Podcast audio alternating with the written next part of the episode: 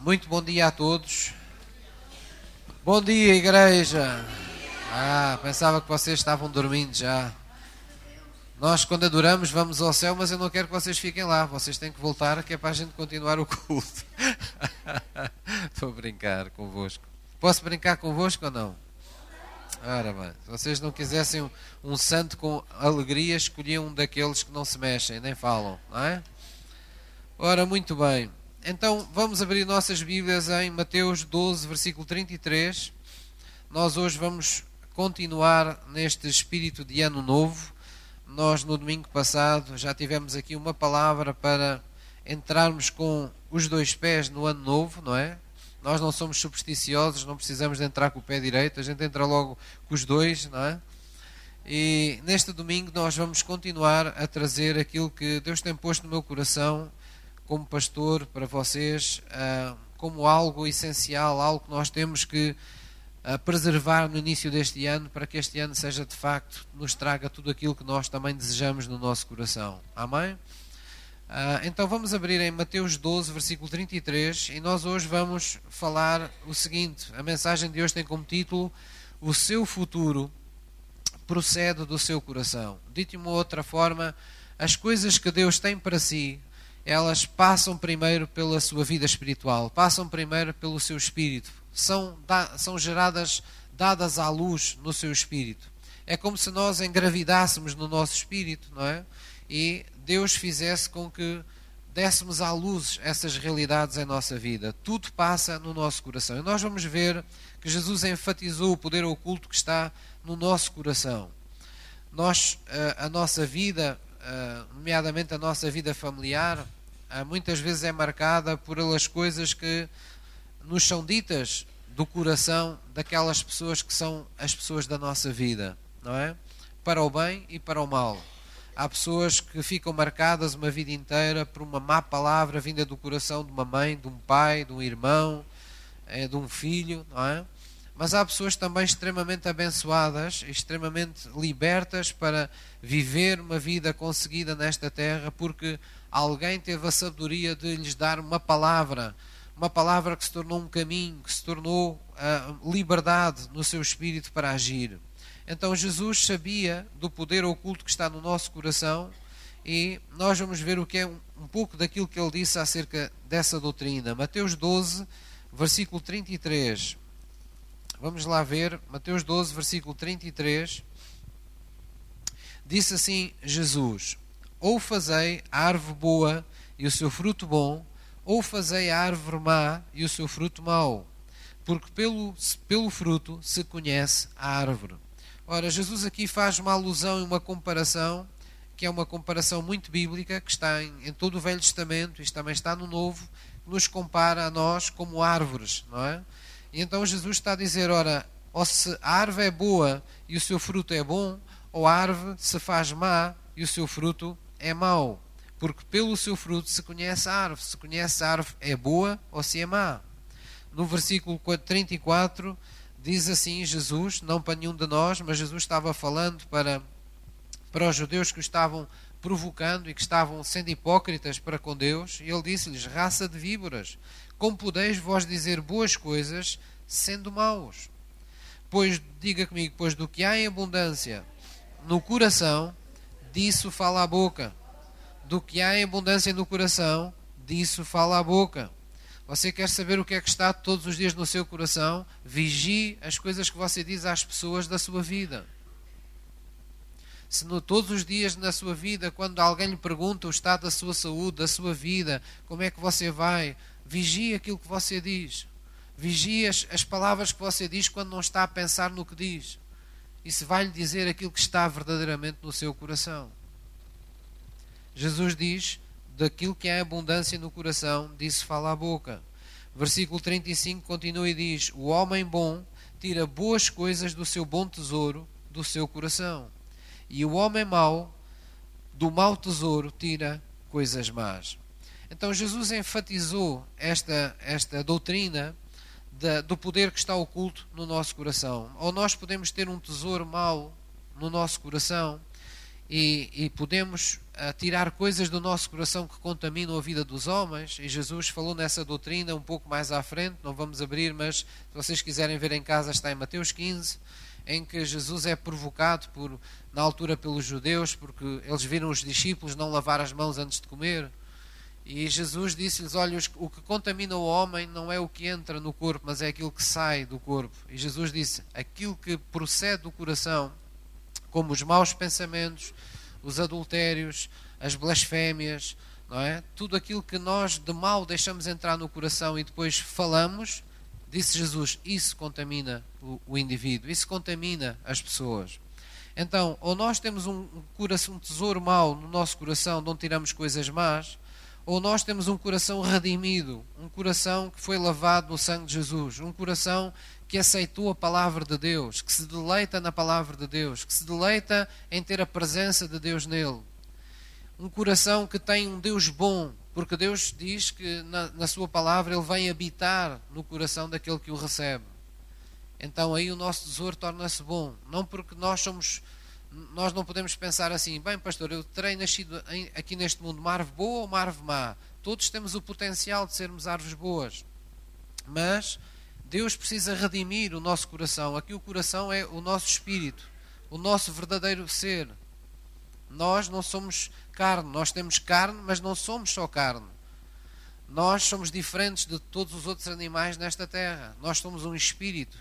Por isso acabamos de cantar aquilo que a Bíblia diz, que é nós fomos feitos à imagem e semelhança de Deus, e Deus é espírito. Foi-nos dado um espírito. Nós somos um espírito, um ser espiritual.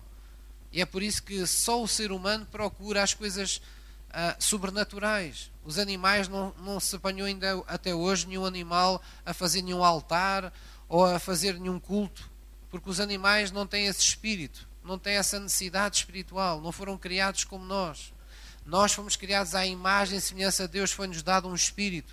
Nós somos um espírito que possuímos uma alma, possuímos uma mente, possuímos emoções, possuímos uma vontade própria e tudo isto habita dentro de um corpo, dentro como que de um casaco que nós temos que utilizar para andar aqui nesta terra. Então, aquilo que Jesus está enfatizando é que no nosso coração, no nosso espírito, ele pode ser um bom tesouro ou um mau tesouro. Se recebermos Jesus, ele torna-se um espírito redimido. Ele aloja um Deus bom. E é por termos um Deus bom dentro de nós que nós podemos fazer boas obras. É por termos um Deus bom dentro de nós que nós podemos ser verdadeira, verdadeiramente uma bênção para a vida das outras pessoas. Amém? Então hoje nós vamos falar um pouco acerca de que do bom tesouro que nós temos no nosso coração é daí que nós tiramos as coisas boas para o nosso futuro. Deus nos formou a todos com o potencial de sermos essas árvores boas. Há uma passagem que eu gosto muito que nos diz que o plano de Deus é que nós sejamos árvores da sua justiça, não é? Quando ele, ele fala isso, ele com certeza quer que a gente imagine a imagem de uma árvore plantada no solo com raízes bem, bem, bem profundas, não é? Um, um tronco ali como deve ser uma copa, não é? Uma, uma, árvore que se olha e se diz assim, ali está uma coisa viçosa, ali está uma coisa viva, ali está uma coisa que está feita para durar, não é? E Deus nos quer assim, como árvores de justiça árvores boas, que dão bons frutos. E como toda árvore que Deus colocou na terra, a árvore traz em si a semente da sua espécie. Há árvores, por exemplo, cujo fruto é comestível, outras nem por isso. Não é? Há árvores ornamentais que nós temos aí nos jardins públicos, ou as pessoas têm nos jardins em suas casas, nos quintais, e que dão frutos que ninguém come aquilo. Não é? Alguns comem comem os animais, algumas bagas, por exemplo, comem os animais, mas há outras árvores que nós sabemos que são de fruto e são de fruto comestível. Então, toda árvore traz em si mesmo a semente da sua espécie. Ela traz consigo a semente da sua espécie. O futuro daquela, daquela espécie de árvore já vem com ela na sua semente. O ser humano não é muito diferente disso. Nós trazemos connosco a semente dos nossos filhos a semente das futuras gerações. Mas espiritualmente, e é esse o teor desta mensagem de hoje, nós, ao sermos árvores de justiça de Deus, ao sermos árvores plantadas por Deus, nós trazemos em nós mesmos o nosso futuro já dentro de nós. Trazemos a semente da nossa da vida de Deus dentro de nós. Trazemos a semente dos milagres, das maravilhas, das coisas boas que nós queremos que nos aconteçam no nosso futuro. Tudo isso a Bíblia garante que já nos foi concedido. Eu sei que parece difícil pensarmos que isto seja verdade, mas isto é um princípio espiritual. É difícil para nós, com os nossos olhos físicos, eh, conseguirmos eh, vislumbrar e contemplar que o nosso futuro é uma coisa que já existe. Mas é assim que existe. No mundo espiritual, todas as coisas que nós vamos experimentando já existem anteriormente. Elas vêm do mundo espiritual para o mundo natural. E é por isso que Jesus tinha aquele tipo de linguagem que muitas pessoas não entendem. Jesus dizia coisas do género: Eu vos elegi desde a fundação do mundo, por exemplo. É? As pessoas podiam pensar: então, mas como é que é isso possível? Então, Jesus nasceu de Maria, ele diz que ele estava na fundação do mundo.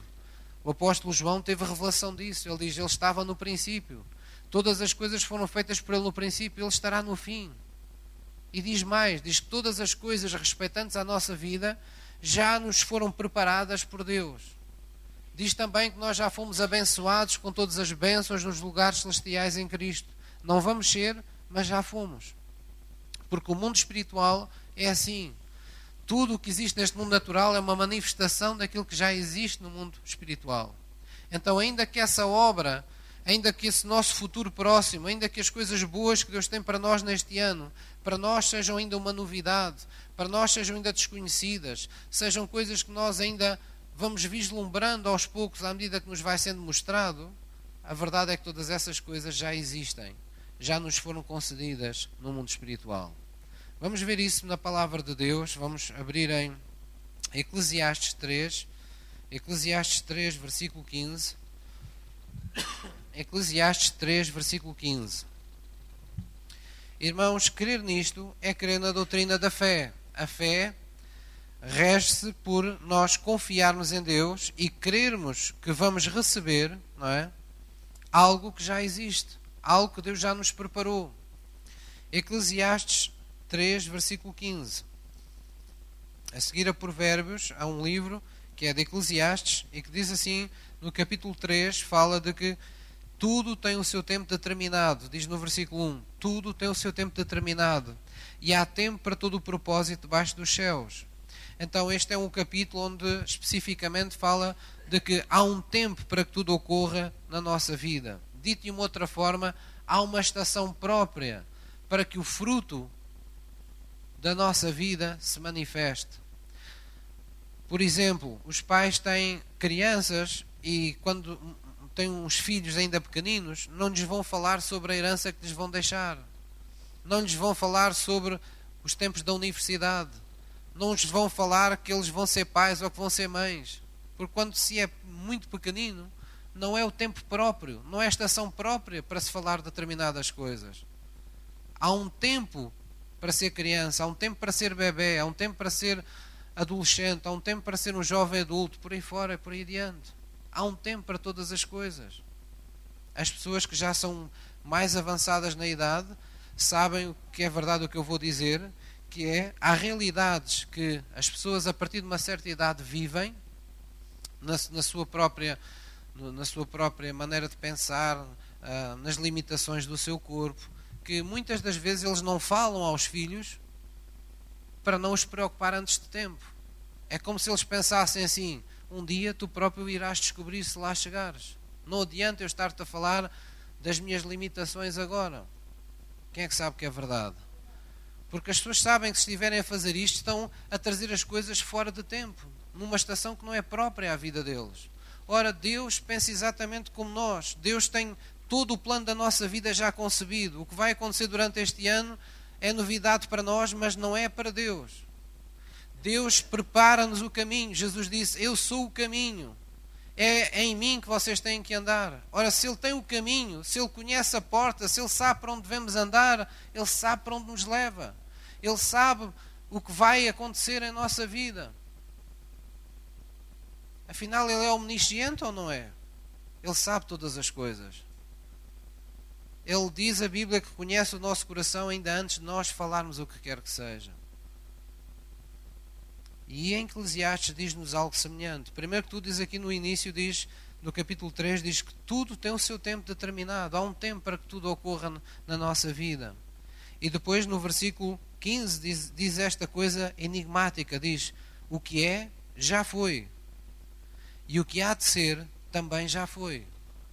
E Deus pede contas do que passou. O que é, já foi. E o que há de ser, também já foi. Já aconteceu. Já existe.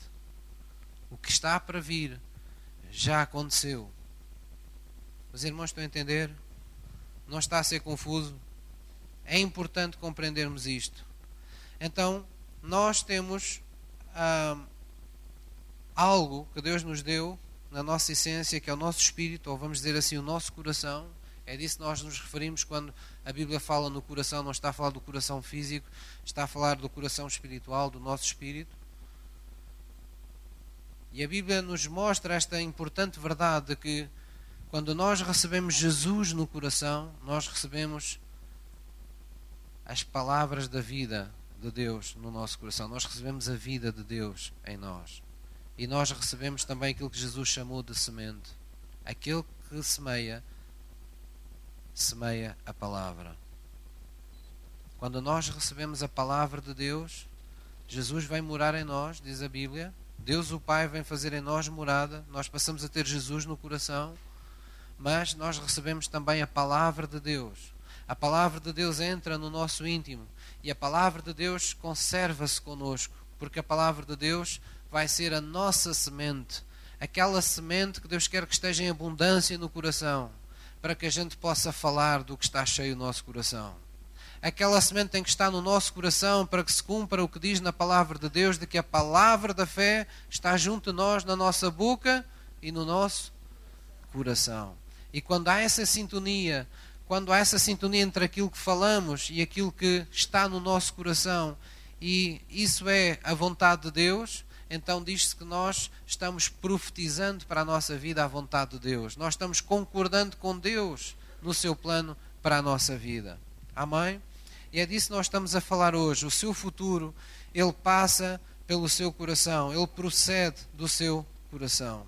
Vamos lá ver mais duas passagens bíblicas que nos vão ajudar a, a, a trazer luz sobre este assunto. Salmos 1. Vamos lá abrir em Salmos, capítulo 1 um pouco atrás de onde vocês estavam, em Eclesiastes. Salmos 1, versículo 1. A Bíblia está cheia de referências, comparando-nos com árvores. E quando Deus faz estas comparações, é porque Deus quer nos mostrar algo através desses exemplos. Salmos 1, versículo 1. Vamos ler juntos, diz assim: Bem-aventurado o homem que não anda segundo o conselho dos ímpios, nem se detém no caminho dos pecadores, nem se assenta na roda dos escarnecedores. Antes tem o seu prazer na lei do Senhor e na sua lei, na sua palavra, não é? Vamos continuar, medita de dia e de noite. Pois será como árvore plantada junto a ribeiros de águas, a qual dá o seu fruto no seu tempo ou na estação própria as suas folhas não cairão, e tudo quanto fizer prosperará. Então, Deus compara-nos desta maneira, não é? Chega ao pormenor dizer as, as vossas folhas não cairão. Não é que a gente não conheça árvores saudáveis neste mundo, não é? Com folha perene e sem ser perene, quer dizer, com folhas que, ah, que, que permanecem, estão sempre verdes, não é? Ah, ou, ou árvores que, que, numa etapa, num período do ano, perdem a folha e depois voltam a recuperá-la. Mas aqui Deus chega ao pormenor de dizer as vossas folhas não cairão. Como que? Porque é que as folhas, porque é que as árvores geralmente, mesmo as que estão na terra e saudáveis, de várias qualidades, perdem a sua folha e voltam a recuperar? Porque tem a ver com a, a sua, com, com, vamos dizer assim, de uma forma simples, com o seu metabolismo, tem a ver com a acessibilidade, por exemplo, à água. Há períodos de, do ano em que não há água suficiente, então a árvore, para se proteger, ela faz cair a sua folha e volta a, a, a trazer a folha um tempo mais tarde, quando está novamente fortalecida da água que necessita. É? Então, quando Deus aqui diz a vossa folha não cairá, é uma profecia para a nossa vida para nos dizer que quando nós somos fortalecidos por Deus, não há um só instante em que nós não tenhamos força para nos conservarmos com a vida plena. Não, não, não haverá um só instante que nós não tenhamos as condições para nos conservar em vitória, para nos conservar curados, para nos conservar abençoados, para nos conservar por cima e não por baixo, como diz a Bíblia, por cabeça e não por cauda. Então Deus faz essa comparação. Posso ouvir uma mãe? Vamos abrir em Provérbios, umas páginas à frente, Provérbios 4, versículo 23. Provérbios 4, 23.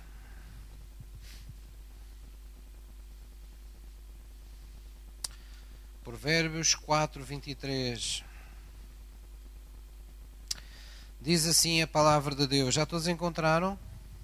Diz no versículo 18, este versículo que eu tenho repetido insistentemente para convosco. Mas a vereda dos justos, não é? O nosso caminho com Deus é como a luz da aurora, é como a luz que começa de manhã, é? Pouca luz e vai sempre aumentando porque o sol vai iluminando cada vez mais o nosso dia. E diz: E vai brilhando mais e mais até ser dia perfeito. O caminho dos ímpios é como a escuridão, nem sabem em que tropeçam. E depois diz assim: Filho meu, atenta para as minhas palavras, às minhas razões, inclina o teu ouvido. Não as deixa apartar-se dos teus olhos, mas guardas aonde, irmãos? No íntimo do teu coração. Enche o teu saco da boa semente. Deixa que o teu solo esteja cheio da boa semente e depois diz: Não a, a deixa apartar-te dos teus olhos, guardas no íntimo do teu coração. Diga comigo, porque são vida para os que as acham e são saúde para o seu corpo. Então veja, as palavras que guardamos de Deus no coração tornam-se a nossa vida, tornam-se a saúde para o nosso corpo quando precisamos dela. Versículo 23, diga comigo, sobretudo o que se deve guardar, guarda o teu coração, porque dele procedem as fontes da vida. Amém? De onde é que procedem as fontes da vida? Do nosso coração. Então, mas a fonte não é Deus? É, pastor. É, a fonte é Deus. Mas de onde é que Deus faz brotar essa vida? Do nosso coração, do nosso espírito. É por isso que Ele pôs luz no nosso espírito, é por isso que Ele pôs vida no nosso espírito, é por, foi por isso que tivemos que receber Jesus no coração, no nosso espírito. Porque é a partir daqui. A eletricidade que está nesta sala não sai por qualquer sítio, ela precisa de, um, de passar pelos fios condutores. A unção de Deus, o amor de Deus, o poder de Deus, a, a manifestação das suas promessas em nossa vida tem um sítio para onde passar em nós que é o nosso coração. E é por isso que não devemos guardar no coração outras sementes que possam ser conflituosas, que possam rivalizar com a palavra de Deus. Não devemos guardar ressentimentos, por exemplo. Não devemos guardar o mal que nos fazem no, no coração. Há muita coisa que nós não devemos permitir. Não devemos permitir que o inimigo coloque a semente dos cuidados desta vida no nosso coração. Porque se, se, se, os cuidados da vida tomarem conta do nosso coração, desde que a gente acorda até que se deita, só falamos nos cuidados da vida. Só falamos nas coisas que nos faltam, nas coisas que precisamos, nas coisas. E foi por isso que Jesus, assim que chegou à terra, ele disse: Não andeis ansiosos, sempre dizendo o que é que vamos comer, o que é que vamos beber, o que é que vamos vestir. Toda a gente precisa disso. O vosso Pai que está nos céus sabe disso. Mas vocês vivam de outra maneira. Busquem primeiro o reino de Deus e a sua justiça. Poderíamos acrescentar biblicamente, porque vocês foram feitos para serem árvores da sua justiça. Vocês foram feitos para estar, serem manifestação da justiça de Deus nesta terra quer dizer o exemplo de pessoas que vivem à sombra do sacrifício de Jesus, do que Jesus fez por vocês, e pessoas que mostram a vida de Jesus por meio da vossa vida. Amém? Mas do coração procedem as saídas da vida. O seu futuro, as coisas que Deus irá fazer neste ano, as coisas boas profissionais que Deus quererá fazer na sua vida, as coisas que Deus quererá fazer na sua alma, as, os milagres, as maravilhas, as coisas que irão emo, emocioná-lo ou emocioná-la para o bem, na presença de Deus, a cura que, que você porventura precisará, a, o desenrolar de bons relacionamentos que você necessitará o terminar determinados conflitos, o superar determinados desafios, tudo isso vai passar pelo seu coração. A vida que Deus vai fazer vai proceder do seu coração. Quando nós queremos estar na presença de Deus, o que é que nós fazemos? Nós cantamos do coração para Deus. Quando nós queremos sentir a Sua presença, o que é que nós fazemos? Nós abrimos o nosso coração para Deus. Não há intimidade sem este lugar especial que é o nosso espírito. Estar ligado a Deus. Posso ouvir um amém? Porém, são aquelas coisas que não prestam, são os enganos, são as, as mentiras, são as, as falsidades que tantas vezes nós aceitamos na nossa alma e, e na nossa vida, que acabam muitas vezes por um, rivalizar com a palavra de Deus no nosso coração. E quem é que sabe que Jesus falou nisso? Não é? Falou na parábola do semeador. E o que é que ele disse? Quando a semente é lançada, logo vem o inimigo tentar roubá-la de onde? Do nosso coração. O que mais é que ele disse? Que quando a semente da palavra de Deus é lançada no nosso coração, nas trevas, na noite, nos períodos mais difíceis da nossa vida, em que nos sentimos mais vulneráveis, o inimigo vem lançar também sementes de joio, onde Deus lançou sementes do bom trigo. E Jesus se lembrou: olha, por vezes com a semente crescem catos, crescem picos, é? crescem coisas que não, não deveriam lá estar no sol do teu coração e elas crescendo até mais depressa, às vezes, que a, que a semente de Deus, elas abafam, impedem a semente de Deus de prosperar, de dar o seu devido fruto. Então, são essas coisas que nós temos que cuidar neste ano, no nosso coração. Sabe, muitas vezes nós aceitamos que o inimigo ah, pegue na nossa vida e, e, e reescreva a história da nossa vida. Muitas vezes permitimos que as pessoas que vivem connosco ou que vivem à nossa volta ah, definam elas próprias quem nós somos. Então muitas pessoas ah, têm nos seus familiares ou nos, em algumas pessoas da sua vida como que os seus espelhos. É? Toda a gente tem um espelho lá em casa, não é? E o espelho serve para a pessoa ir lá e ver como é que está, não é? E muitas pessoas perguntam aos outros para saber como é que elas estão. É de acordo com o que os outros falam delas que elas assim se veem.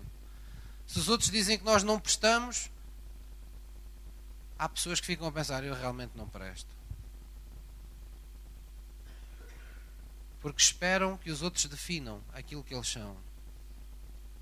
Outros têm a fé, têm a palavra no coração, são crentes, têm tudo para caminhar no futuro que Deus lhes preparou, mas simplesmente deixam-se arrastar é? nas ondas desta vida, nas correntes desta vida como se nada pudessem fazer por si mesmos e acabam encostados a, em lugares, acabam permitindo que a vida os, os leve para onde eles nunca quiseram ir. Então nós não podemos permitir que o inimigo reescreva a história da nossa vida. Nós temos que ir ao encontro do plano que Deus tem para a nossa vida neste ano. Deus preparou coisas boas para todos nós e não apenas para alguns. A nossa vida não foi feita para a gente tolerar o que não está de acordo com a vontade de Deus. Nós não estamos na terra para sofrer. Nós estamos na terra para viver. O que Deus nos deu não foi sofrimento, foi vida. Então nós temos que a viver. Mas vivê-la como, pastor? Vivê-la não de acordo com como ela se nos apresenta, mas vivendo como alguém que vive na presença de um Deus omnipotente crendo que a todo instante Deus tem poder para mudar as circunstâncias da nossa vida. Nem sempre será fácil. A Bíblia fala num bom combate da fé. Um combate que tem que ser travado na nossa alma. Todos os dias nós temos que dizer a nós mesmos o que é que nós queremos ter, o que é que nós queremos acreditar. Porque se não fizermos isso, nós vamos acreditar em tudo o que nos dizem, em tudo o que nos impingem. E por isso nós temos tanta gente que diz coisas do género: ah, eu nunca vou ser feliz, nunca tive o amor de ninguém, eu não posso ir muito longe na vida porque eu nasci numa família pobre. Eu não posso levar uma vida normal, pastor, porque eu sempre tive problemas de saúde. Eu não tenho sorte nenhuma na vida porque eu nunca tive quem me ajudasse. Ah, pastor, eu já sou velho demais para fazer isso que Deus diz. É, ah, pastor, eu não consigo confiar nas pessoas porque depois daquilo que me fizeram, já sofri muito na vida. O que é que nós estamos a dizer em todos estes casos? Estas são mentiras que nos foram faladas tantas vezes nesta caixinha da nossa cabeça que a dada altura nós, tantas vezes uma mentira foi falada, como se costuma dizer, que se tornou uma verdade. E nós começamos a interiorizar. Eu não estou em pé de igualdade com outras pessoas. Há pessoas que são saudáveis e metem na cabeça que têm qualquer coisa que os inferioriza na sua saúde, e então acreditam que têm que estar sempre mais doentes que os outros. Há pessoas que interiorizam na sua cabeça que perante a competitividade no trabalho ou, no, ou nos estudos ou onde for, eles partem sempre atrás dos outros. Acham sempre que são inferiores aos outros, mesmo que não haja razão nenhuma para isso, para pensar isso. Porquê? Por causa das mentiras que nós permitimos que nos fossem ditas e que nós aceitamos como verdades acerca de nós. E se nós queremos vencer neste ano com Jesus Cristo, nós temos que tirar, deixar, retirar estes panos velhos, estes odres velhos que estão na nossa alma, para que Deus possa possa escrever a sua verdadeira história na nossa vida. Amém? Nós precisamos fazer isso. Vamos lá abrir em Jeremias 1, versículo 5. Jeremias, se vocês estavam ainda de Bíblia aberta, é um pouco à frente onde vocês estavam. Jeremias 1, versículo 5 o Jeremias tinha um problema semelhante a muitos de nós. Ele tinha aquela coisa de achar que nunca estava sempre preparado. E há pessoas assim, nunca estão preparadas para a mudança, nunca estão preparadas para nada, nunca estão, nunca se sentem capazes de fazer nada do que sabem que têm que fazer. Então, para esses, Deus tem aqui uma, uma passagem bíblica poderosíssima. Eu estou à vontade para dizer isto porque eu era uma dessas pessoas. Esta foi a passagem que Deus me, me falou audivelmente ao meu coração quando eu deixei um curso superior e vim para o ministério. Porque eu tinha os meus medos também, como qualquer pessoa. Tinha os meus receios, como qualquer pessoa. Mas Deus falou esta passagem audivelmente no meu coração. São coisas que nós nunca esquecemos desde esse dia, nunca eu tive medo de absolutamente nada, nenhum desafio que tive no ministério. Estivesse eu expulsando um demónio, estivesse eu indo para algum sítio para onde eventualmente poderia ter receio de ir, em nome de Deus, eu nunca temi absolutamente nada. Porque tem a ver com aquilo que a gente guarda. Ou guardamos o que Deus nos diz, ou guardamos o ruído do vento e das ondas batendo na nossa porta. É uma decisão que nós temos que tomar. Jeremias 1, versículo 5, disse Deus para Jeremias: Antes que te formasse no ventre, te conheci, e antes que saísses da madre, te santifiquei. Às nações te dei por profeta. Veja, Jeremias ainda não tinha nascido e Deus já tinha tudo preparado para ele. E diz no versículo 6: Então disse eu: Ah, Senhor Deus, eis que eu não sei falar, porque ainda sou um menino. Tu já estás curada pelas pisaduras de Jesus. Ah, e então estes sintomas, Deus? Eu tenho um futuro maravilhoso para ti. Ah, então, e porquê é que não tiveste ontem naquela situação? E porquê é que isto me aconteceu? E porquê é que aquilo me aconteceu? Temos que tirar esses panos velhos. Temos que tirar esses odres velhos. O apóstolo Paulo dizia: esquecendo das coisas que para trás ficam, eu só me viro para um lado, só me viro para onde Deus me quer levar. Por isso há pouco cantamos: Olha para Jesus, aleluia.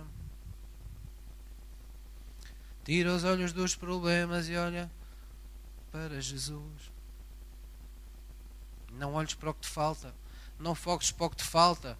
Não te foques nas coisas que te trazem tristeza. Foca-te nas coisas que tu estás à espera que Deus faça em tua vida.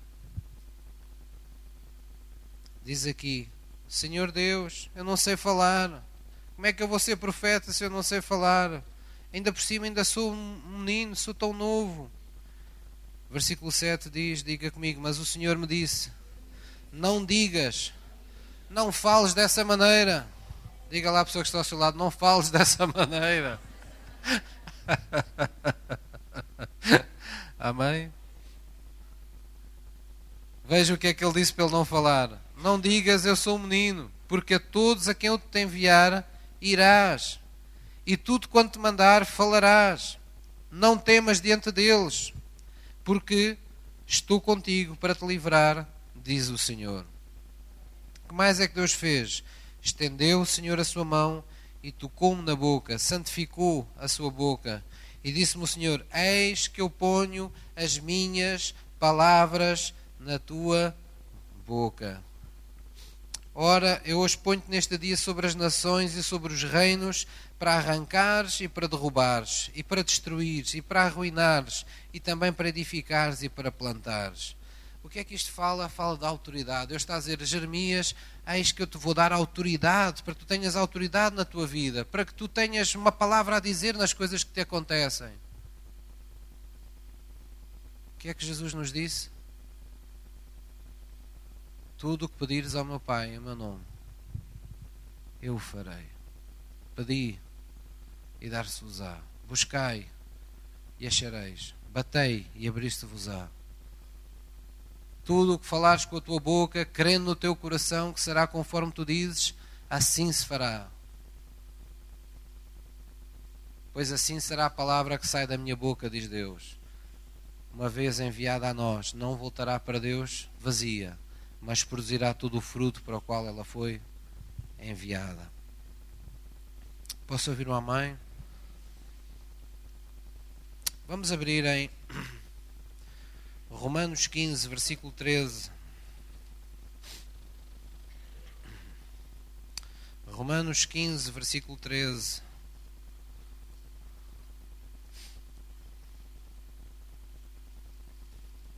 Romanos 15, versículo 13.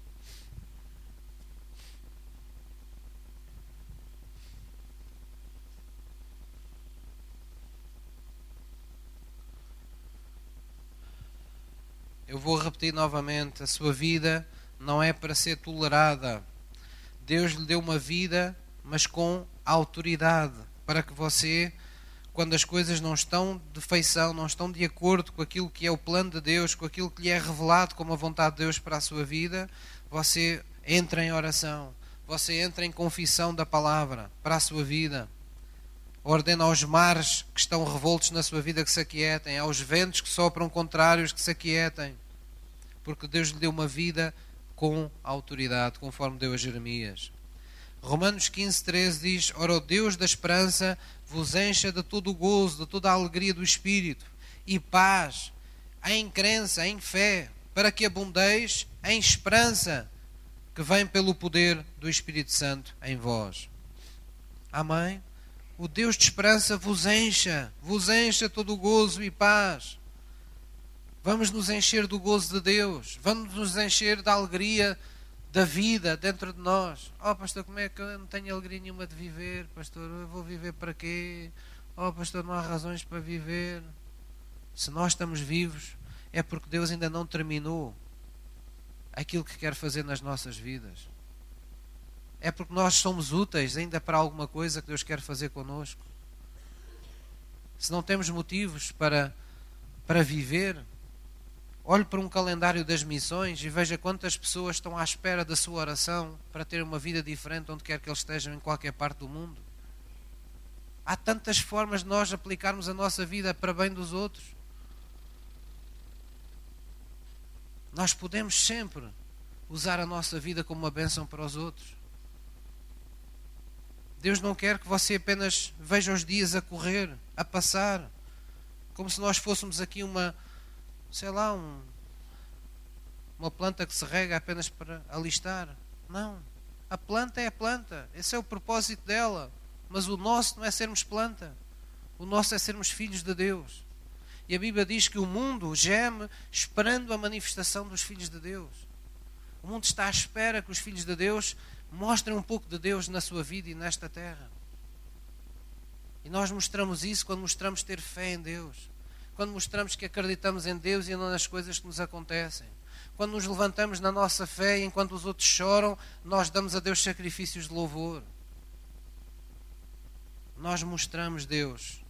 Estamos aí a ser árvores de justiça na presença dos outros. Amém? O nosso Deus é um Deus de esperança. Ele é um Deus de esperança.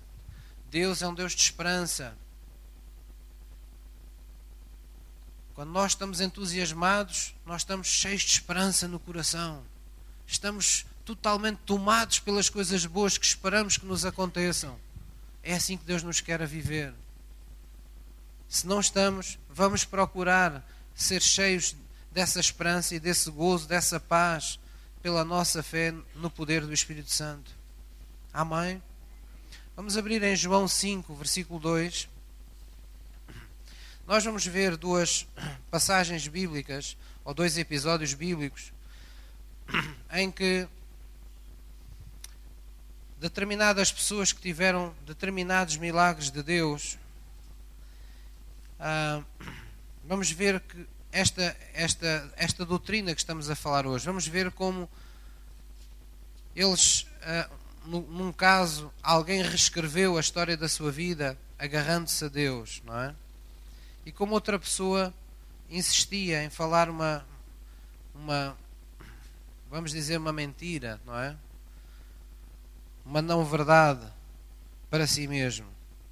João 5, versículo 2, tem esse episódio tão conhecido de um homem que estava há 38 anos um, junto a um tanque de Bethesda, não é? Esperando o movimento das águas, ou esperando que um anjo fizesse o movimento das águas para, para digamos, chegar à água e ser, e ser curado. E foi nestas circunstâncias, ao fim de 38 anos, que Jesus foi ter com este homem. Ele havia 38 anos, estava, estava esperando por uma bênção de Deus. Oxalá, não é? Deus não demora tanto tempo com nenhum de nós. João 5, versículo, versículo 2. Ora, em Jerusalém Há próximo à porta das ovelhas um tanque chamado em hebreu Betesda, o qual tem cinco alpendes. Neste jazia uma grande multidão de enfermos, cegos, mancos e ressecados, esperando o movimento das águas. Porque um anjo descia em certo tempo ao tanque e agitava a água. E o primeiro que ali descia, depois do movimento da água, sarava de qualquer enfermidade que tivesse. E estava ali um homem que havia 38 anos se achava enfermo. E Jesus, vendo este deitado e sabendo que estava neste estado havia muito tempo, disse-lhe: Queres ficar são? O enfermo respondeu-lhe: Senhor, não tenho homem algum que, quando a água é agitada, me ponha no tanque, mas enquanto eu vou, desce outro antes de mim. Jesus disse-lhe: Levanta-te, toma o teu leito e anda. E logo aquele homem ficou são e tomou o seu leito e andava. E aquele dia era sábado. Então Jesus chegou ao pé deste homem e perguntou-lhe: Olha, tu queres ser curado? Há 38 anos que tu estás aqui, tu queres ser curado. E a história que este homem repetia com mágoa para si mesmo era: Eu não tenho ninguém que me ajude. Eu gostava que vocês por instantes esquecessem desta história e pensassem quantas vezes na vossa vida vocês aceitaram essa desculpa para vocês mesmos. Oh, pastor, eu não tenho quem me ajude. Ah, eu queria, eu queria mudar esta situação, mas eu não tenho quem me ajude. Sabe, as pessoas lá em casa não me ajudam. Ah, eu já podia estar muito melhor, mas lá em casa sou eu é que oro. Mas ninguém me ajuda. Ah, no trabalho eu, eu queria progredir, mas não tenho quem me ensine. Quantos de nós estamos bloqueados à falta de quem nos ajude? Agora eu vou lhes dizer: era mentira que aquele homem não tinha quem o ajudasse? Não era. De facto, ele estava lá há 38 anos e não havia quem se chegasse à frente por ele. Mas o que é que eu quero dizer? Nós podemos estar uma vida inteira contando essa história a nós mesmos, justificando a nossa condição. Este homem, no caso dele, era: Eu estou doente porque não tenho quem me ajude. Outros poderão dizer: Eu não tenho dinheiro porque não tenho quem me ajude. Eu não tenho saúde porque não tenho quem me ajude. Eu não tenho uma família como deve ser porque não me ajudam. E nós podemos dizer realmente é bom termos quem nos ajude. Até pode ser verdade não ter essa pessoa. Mas Jesus, ao aparecer nesta história, ele quis mostrar o seguinte: que ele é a pessoa que nós precisamos para receber as coisas que precisamos na vida da forma menos provável. Nós muitas vezes metemos na cabeça que determinadas coisas só vão acontecer na nossa vida desta ou daquela maneira, porque foi assim que aconteceu com o A, com o B, com o C. Mas eis aqui que Jesus chega e muda completamente a história. Deixou de ser preciso ir ao tanque, deixou de ser preciso ir lá e estar à espera que o anjo mexa nas águas deixou de ser preciso estar na fila de espera no hospital para a operação que nunca mais chega. Porque Deus teve uma forma diferente de fazer as coisas. Quando é que Deus faz as coisas de uma forma diferente? Quando você crê que Deus pode fazer as coisas de uma forma diferente na sua vida. Amém? Mais uma vez eu lembro o seu futuro, as coisas que você necessita na sua vida, elas procedem do seu coração. Procedem daquilo que você crê verdadeiramente. Procedem daquilo que você acredita de facto no coração. Eu não quero assustar ninguém, mas nós conhecemos tantas passagens bíblicas, não é? Até podemos recitar determinados versículos, mas quantos de nós acreditamos verdadeiramente na Bíblia que temos lido? Quantos de nós temos acreditado de facto nas promessas que Deus nos faz? Porque é que quando uma pessoa, por exemplo, vai a um, a um médico e recebe um exame ou uma análise, fica em pânico, mesmo conhecendo a palavra de Deus? E nós estamos aqui para julgar ninguém. Qualquer um de nós pode passar por uma situação dessas. Porque, na verdade, a gente crê tanto na medicina, a gente crê tanto no médico que estudou, que teve um, um canudo, que uh, que estudou para ser aquilo, sabemos que, que uh, os cursos são tão exigentes, então ele certamente sabe do que está a falar. Eu já tive uma pessoa uma vez que chegou à igreja e disse-me: Bem, eu estou aqui porque foi o fulano tal, médico, me enviou e ele disse-me para fazer tudo o que o pastor dissesse. Foi a pessoa mais fácil até hoje de lidar. De lidar porque tudo o que eu lhe dizia para fazer, ela fazia, porque o médico tinha dito para fazer tudo o que eu dissesse. A fé dela ainda não era em Jesus, era no médico. Ela acreditava tanto no médico que ela disse: O doutor disse-me para vir falar consigo, é você que vai resolver o meu problema. Ponto final. Em quem é que temos mais fé? Com todo o devido respeito pelos médicos, que são uma bênção para todos nós. Em quem é que nós temos mais fé. Em quem é que nós acreditamos mais? Em quem é que a gente acredita verdadeiramente?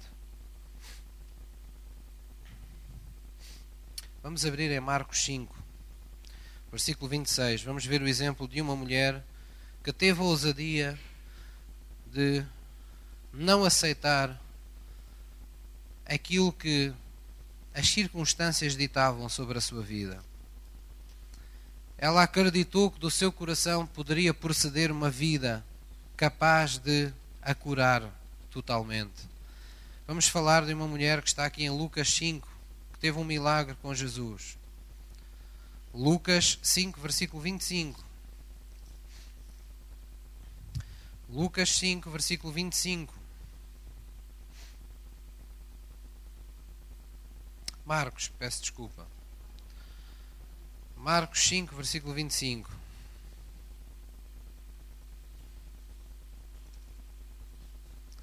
Quando for assim, vocês digam: Oh, pastor, está errado. Vocês têm que ser assim, frontais. Têm que ser frontais. Como as crianças, não é? Olha, hoje uma, uma criança aqui disse uma verdade. Os irmãos às vezes dizem assim: Ah, o pastor está bom, agora está bom. Há pouco estava aqui o meu, o meu grande amigo Samuel, veio ao pé de mim assim: Tu estás gordo. E assim, até que enfim que alguém me diz a verdade, caramba. Não há nada como dizer a verdade. Estás gordo e ponto final parágrafo. Vê lá se emagreces. Hã? Marcos 5. Marcos 5, versículo 25. realmente estou um bocadinho inchado. E não parecem ser das orações. Vocês sabem aquela de um irmão que chegou assim, ainda um bocadinho mais forte que eu, ao pé do pastor, disse: Pastor, eu preciso de ajuda para emagrecer. E ele disse: Oh, irmão, é preciso muito jejum e oração. Jejum, sobretudo. Muito jejum, muita boca fechada. Muito tempo com a boca fechada. Marcos 5, versículo 26. Já todos encontraram? 25, é assim mesmo. Corrija o pastor. Diz: E certa mulher que havia 12 anos tinha um fluxo de sangue e havia padecido com muitos médicos e despendido tudo quanto tinha, nada lhe aproveitando isso, antes indo a pior. Ouvindo falar de Jesus, veio por detrás entre a multidão e tocou na sua veste, porque dizia: Se tão somente tocar nas suas vestes, sararei. E logo se lhe secou a fonte do seu sangue e sentiu no seu corpo estar já curada daquele mal. E logo Jesus, conhecendo que a virtude, não é, que o poder do Espírito Santo de si mesmo saíra, voltou-se para a multidão e disse: Quem tocou as minhas vestes? E disseram-lhe os discípulos: Mas tu vês a multidão que te aperta e dizes quem me tocou? E ele olhava em redor para ver a quem isto fizera. Então a mulher que sabia o que lhe tinha acontecido, temendo e tremendo, aproximou-se e prostrou-se diante dele e disse-lhe toda a verdade. E Jesus lhe disse: Filha, diga comigo, a tua fé te salvou. Vai em paz e se curada deste teu mal. Amém? Sabe, esta mulher, verdadeiramente, ela não tinha quem a ajudasse, não é? Ah, as pessoas certamente, depois de tudo o que lhe aconteceu, lhe diziam: Olha, não há solução para ti, não há médico, não há hospital, não há medicamento, não há farmácia, não há nada que te valha. É? Naquele tempo, a religião também tinha uma, uma forma muito mística de lidar com aquilo que não conhecia. E quando uma mulher tinha um tipo de problema semelhante a este, para a religião de então era: estás impura Portanto, além de não ajudar, muitas das vezes ainda, ainda criava, por assim dizer, rejeição nas pessoas. Ainda fazia com que as pessoas se sentissem culpadas, como se tivessem alguma culpa de, de ter aquele, aquele, aquela enfermidade. E esta mulher não ficou com o que os outros disseram. Esta mulher mudou a sua história, da sua vida. Ela recusou-se a acreditar em todas estas coisas que eram realidades não é? Eram coisas palpáveis, mas ela determinou-se a fazer da sua verdade outra coisa. Ela diz a Bíblia, ela dizia para si mesma. Ela dizia para si mesma. Quando a Bíblia diz dizia para si mesma, quer dizer que é uma coisa que ela era vista a fazer várias vezes. Quer dizer que era uma coisa que ela falava para ela própria mais que uma vez ela ouvia falar dos milagres de Jesus e ela então começava a dizer: Se eu tão somente tocar nas vestes de Jesus, ele nem precisa tocar a mim, mas se eu só tocar nas suas vestes, eu vou sarar. Eu não vou precisar de nenhum médico, eu não vou precisar de nenhum medicamento, eu não vou precisar de mais nada. Esse será o meu momento. Esse é o meu milagre pelo qual eu espero. E esta mulher creu nisso de tal maneira. Ela creu nisso de tal maneira que o seu momento chegou. Sabe, quando nós olhamos para uma promessa de Deus e, e cremos que essa promessa é mesmo para nós e de coração a recebemos pela oração, Deus vai criar a oportunidade para que essa promessa se torne nossa.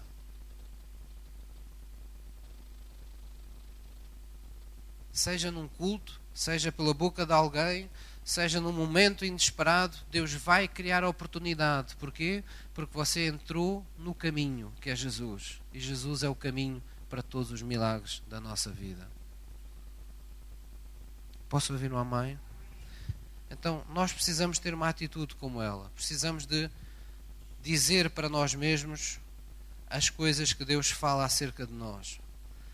Quando ela dizia todos os dias aquilo, eu, eu acredito que era uma forma dela apagar aquela outra versão da sua vida que ela não queria ter. E todos sabemos que não é fácil, não é? Todos temos aqui ao colar uma fase da vida onde algum problema é tão premente, é tão, é tão. parece um gigante tão grande, parece estar sempre tão presente na nossa vida que nós não sabemos como retirar aquilo do nosso pensamento, como retirar aquilo da nossa alma, de tudo.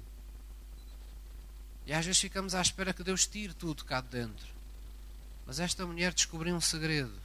Ela descobriu que podia escrever uma nova história da sua vida sobre aquela história que lhe estava sendo falada na sua cabeça. Na verdade, sempre que ela dizia para si mesmo: Eu sei que, que até estou fraca em mim mesmo, eu sei que, que os médicos já não podem ajudar, eu sei que já não tenho dinheiro para mais tratamentos, mas eu espero o milagre de Deus. Eu estou à espera do milagre de Deus.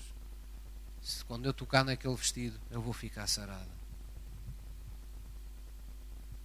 ela estava permitindo que Deus, pelo seu espírito, pelo seu poder, usasse aquela verdade que ela estava tornando sua numa autêntica borracha. Uma borracha que no mundo espiritual estava apagando da sua alma, dos seus pensamentos, dos seus sentimentos, da sua identidade, aquela história que ela não queria que fosse dela.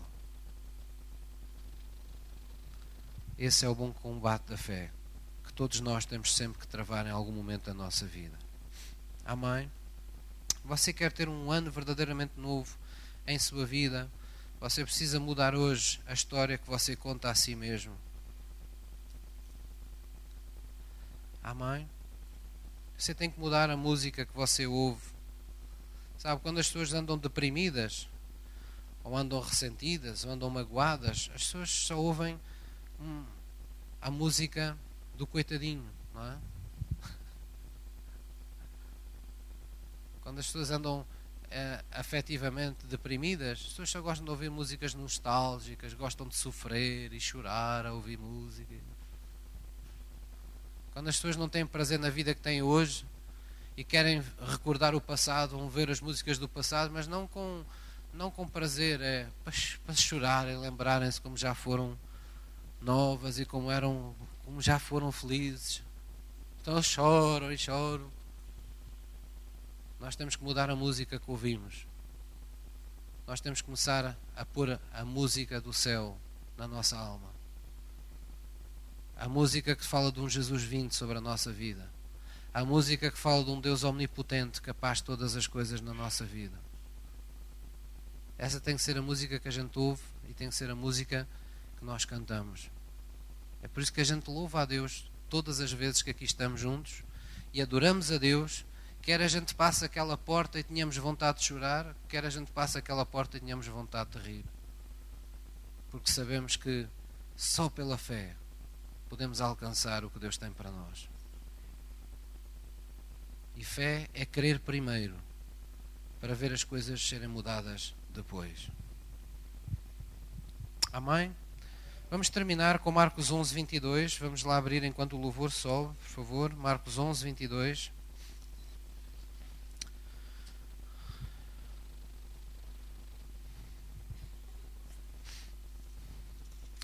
Isto hoje está quentinho, não está? Estou a olhar para os irmãos, estou a pensar aqui num prato de pescada com. pescada com arroz. Não é que vocês parecem aquelas pescadas número 5 do... que estão no congelador? Alguns estão tão regeladinhos só fazem assim. Mas não. A gente já vos vai pôr a saltar e a pular. Não? Marcos 11, versículo 22. Marcos 11, 22. Vamos lá abrir a palavra de Deus, a Bíblia, e vamos ver o que é que Jesus tem para nos dizer. Há algo que você precisa também mudar hoje. Não apenas a história que conta a si mesma, a história que conta aos vizinhos, aos amigos. Ah, você não sabe, eu estou tão mal. Ah, você não sabe. Já sabe o que é que aconteceu à minha família. Oh, foi uma desgraça. Nós temos que mudar essas histórias, temos que falar as coisas boas, ou que já temos, ou que esperamos que Deus faça na nossa vida. Temos que mudar a música, a música que anda no nosso coração. Eu tive aqui agora o privilégio de ter a minha mãe uns, uma semana e meia comigo cá, eu já, já há algum tempo tinha essa. Pronto, tinha, já não tinha essa experiência, não é? Que tenho sempre que estou com ela. Ela está sempre a cantar Há sempre, há sempre uma música dentro dela. Acorda, vai para qualquer lado. Eu disse, oh, oh, mulher, para de cantar, estás sempre a cantar, a gente não consegue estar em silêncio. Oh filho, o que é que tu queres? Isto é. O louvor está no meu coração. Não é? Ela não permite lá outra música. Aquilo está sempre ocupado, está sempre um disco a tocar lá dentro. Não é?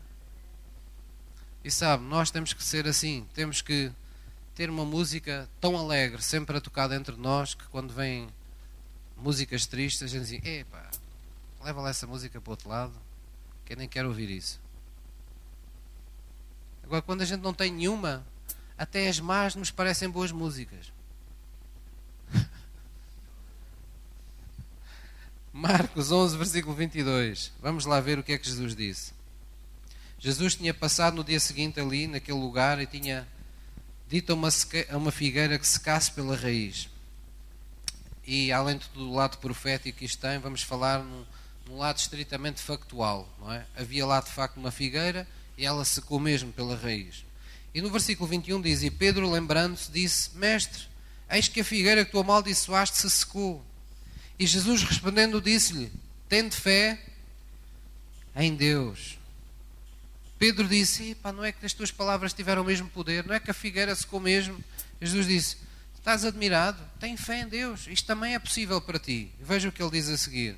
Diga comigo: Porque em verdade vos digo que qualquer que disser a este monte, ergue-te e lança-te no mar, e não duvidar em seu coração, mas crer, crer que se fará aquilo que diz, tudo o que disser lhe será feito. Por isso vos digo que todas as coisas que pedirdes orando, crede, receber e tê-las eis. Nós temos que pedir e temos que crer que Deus de facto nos las vai dar, ou que já nos las deu, em Cristo Jesus neste caso. Amém? Então vamos ficar de pé, vamos estabelecer o nosso ponto de contacto com esta mensagem, vamos tornar esta mensagem uma palavra dirigida ao nosso coração, vamos receber essa boa semente.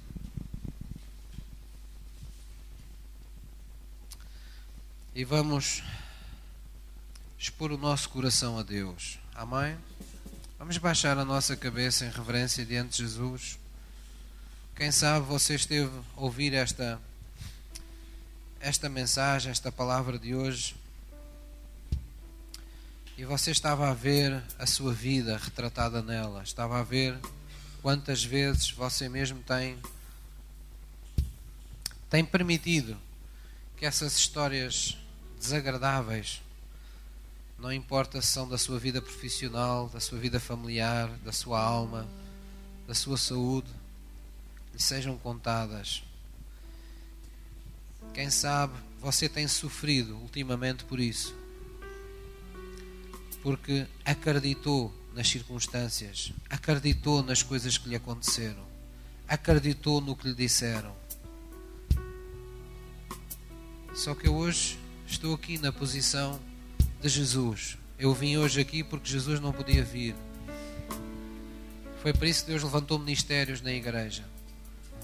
Jesus serve-se das pessoas para nos vir dizer a nós nos momentos mais críticos da nossa vida: não temas, crê somente.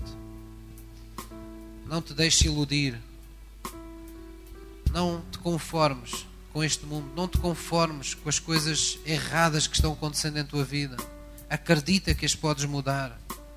Acredita que eu posso fazer um milagre na tua vida. Porque tudo o que tu quereres no coração, se tu tiveres ousadia de o falar, as coisas vão ser como tu falas. Porque eu já te dei uma vida com autoridade. Eu já pus vida no teu espírito para que o teu espírito redimido, recriado, fosse o meu templo. Lembra-te que eu pus um templo para mim dentro do teu coração, para que sempre que tu precisasses de mim, tu me tivesses contigo. Lembra-te quando eu estou, aí há liberdade. Onde o Espírito do Senhor está, aí está o Deus que perdoa todas as enfermidades. O Deus que perdoa todas as iniquidades e sara todas as enfermidades. Amém. Vamos nos aquietar na presença de Deus. Vamos trazer a nossa vida ao altar de Deus nesta manhã. Se você sentir orar comigo nesta manhã, diga assim, querido Deus, é no nome de Jesus que eu exponho o meu coração e a minha alma a Ti nesta manhã. E eu creio, Deus, eu creio que tu podes mudar todas as coisas em minha vida. Eu acredito em ti contra tudo aquilo que me acontece na vida. E eu acredito que o mesmo Espírito Santo que ressuscitou Cristo dos mortos, Ele está em mim para que as tuas promessas se torna na minha vida. Em nome de Jesus. Amém.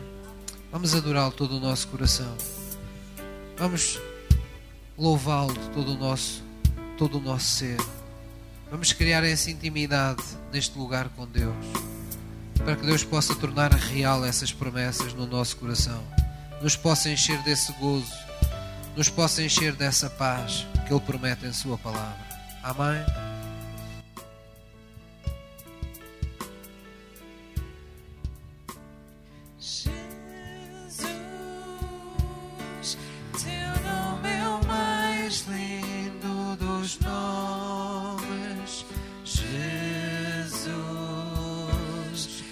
Teu nome é o